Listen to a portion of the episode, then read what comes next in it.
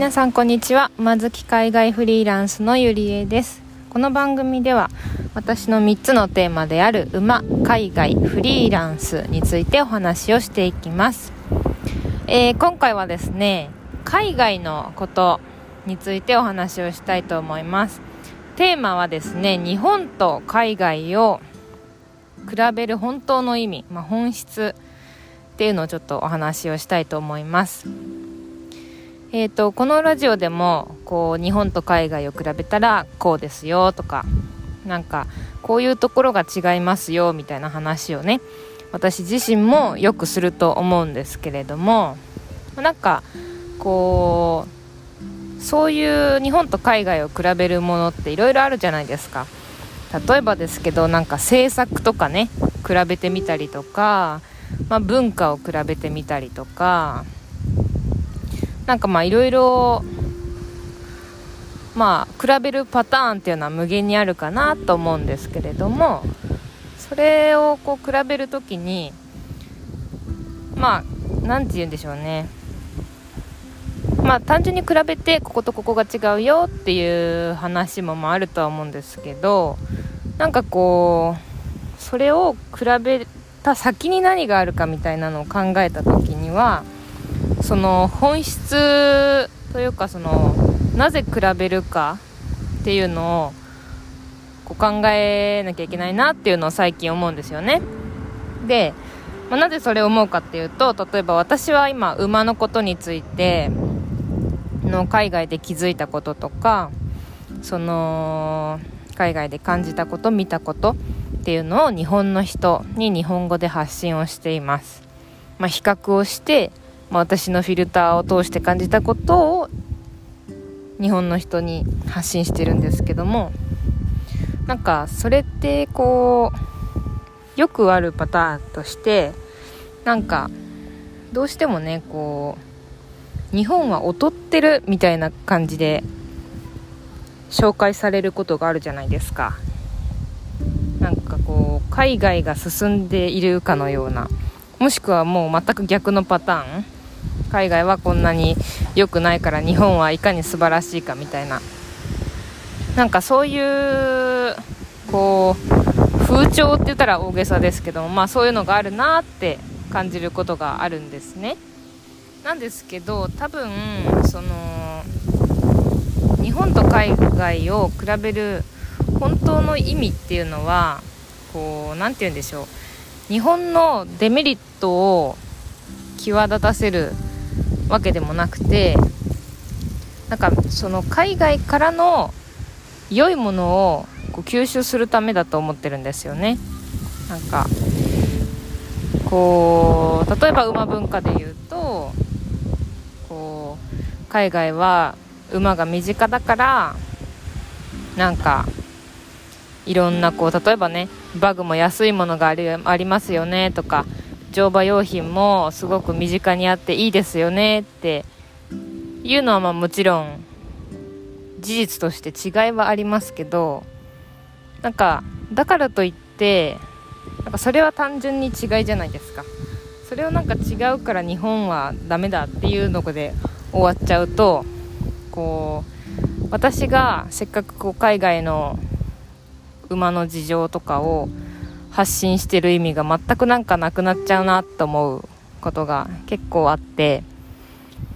なんか私はその先なんかこういう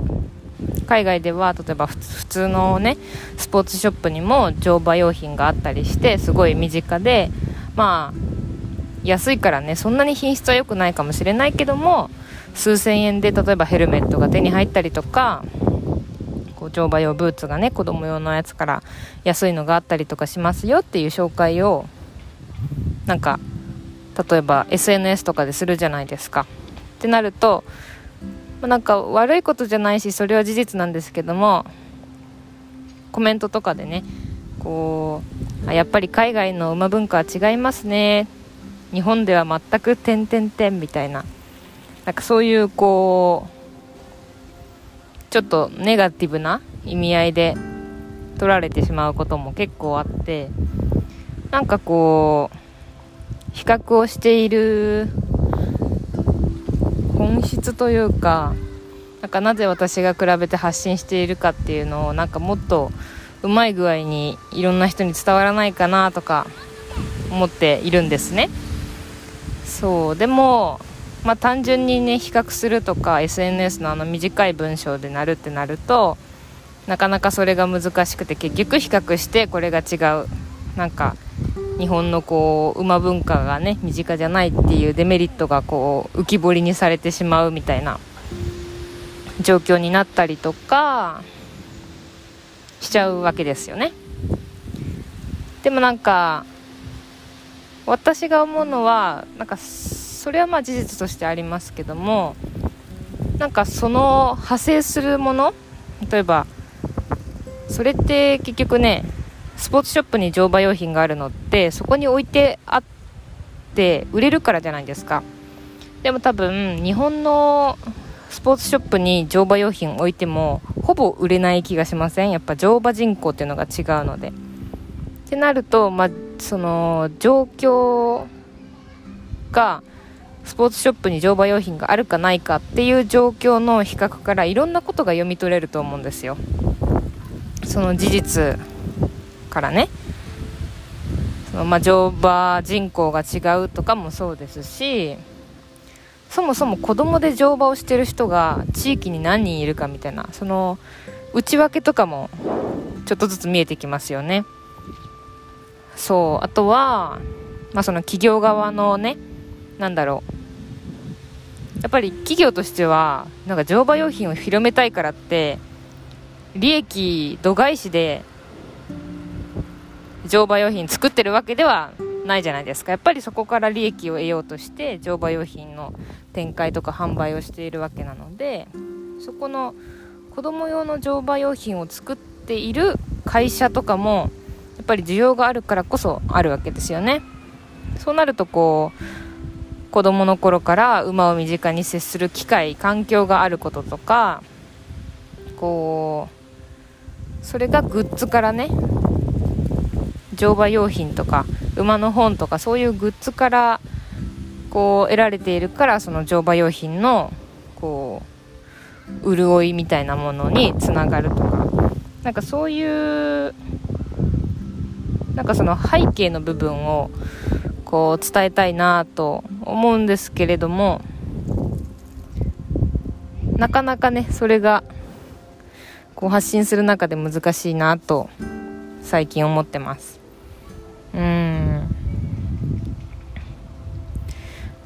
なんかねどうしてもねこう海外の情報を発信するとあ海外はいいですね日本はダメですねみたいなこうなんて言うんでしょう悪くはないんですけどもなんかあまり深くは考えないというか表面的な判断になってしまっての本質であるじゃあその背景には何があってその背景が日本とはどう違ってじゃあそれをこう例えばねもっと日本の乗馬人口を増やすためになんかどうしたらいいんだろう。例えばまあもうちょっとこう乗馬グッズを安く提供できないかとかなんかもうちょっとこうオンラインとかなんかね大きい都市にしか乗馬用品のこう手に取って見れるお店ってあんまないですけどね日本には。そういうとこがなんかもうちょっと小さい店舗でもいいからなんかそういうのをこう都道府県に1個作ってみるとか、まあ、ちょっと大きすぎる夢かもしれないですけど、まあ、そういうのをねすることによってもうちょっと乗馬人口が増えるんじゃないとかなんかそういうところをねこう発あの私がえ海外の馬情報を発信している身としてはそこが本質でありそこをこういろんな人に考えていただきたいなと思うんですけど。はい。なかなか難しいですよね。うん。まあでもその海外のえっ、ー、とと日本を比べることの、まあ、本当の意味とか本質多分私はこの馬ですごい感じましたけどなんか単純な違いとして紹介する場合となんかこれのここがいいよねとかこれのここが悪いよねここが使いにくいよねとかそれもなんかねいろんな紹介の仕方はありますよね。私もこのラジオでやってる時はなんか単純に何もあんまり深く考えずにあのー、なんか違いをね紹介してるのも今までののラジオ収録でありますけどもまあなんかそういうのとこう自分の興味があることだったらちょっとこう深く考えてみるっていうことができるのでなんかこう海外に興味がある人とかの海外のなんとかなんか自分の興味のあることの海外バージョンに興味がある人とかはなんかぜひこの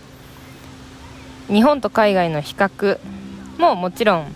あのー、大事というか、まあ、面白いですよねやっぱり。日本とは全く違う文化の中で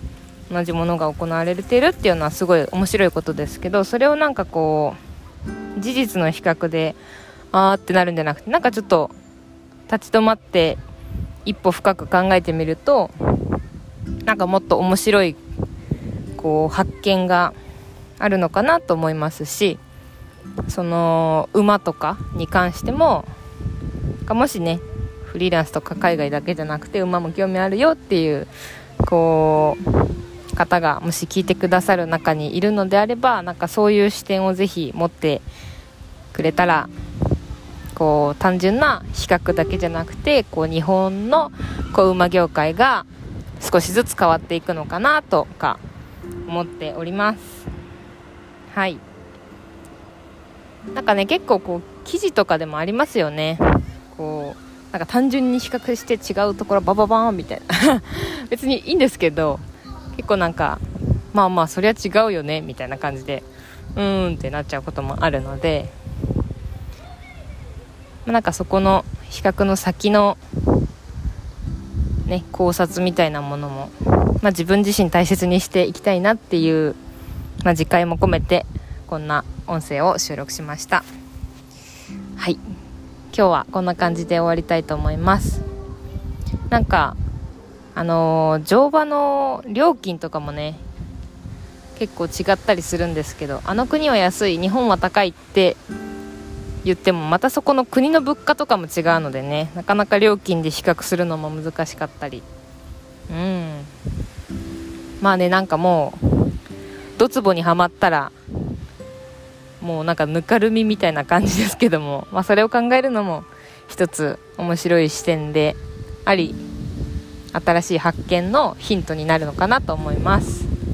はい。最後まで聞いていただきありがとうございました。それでは。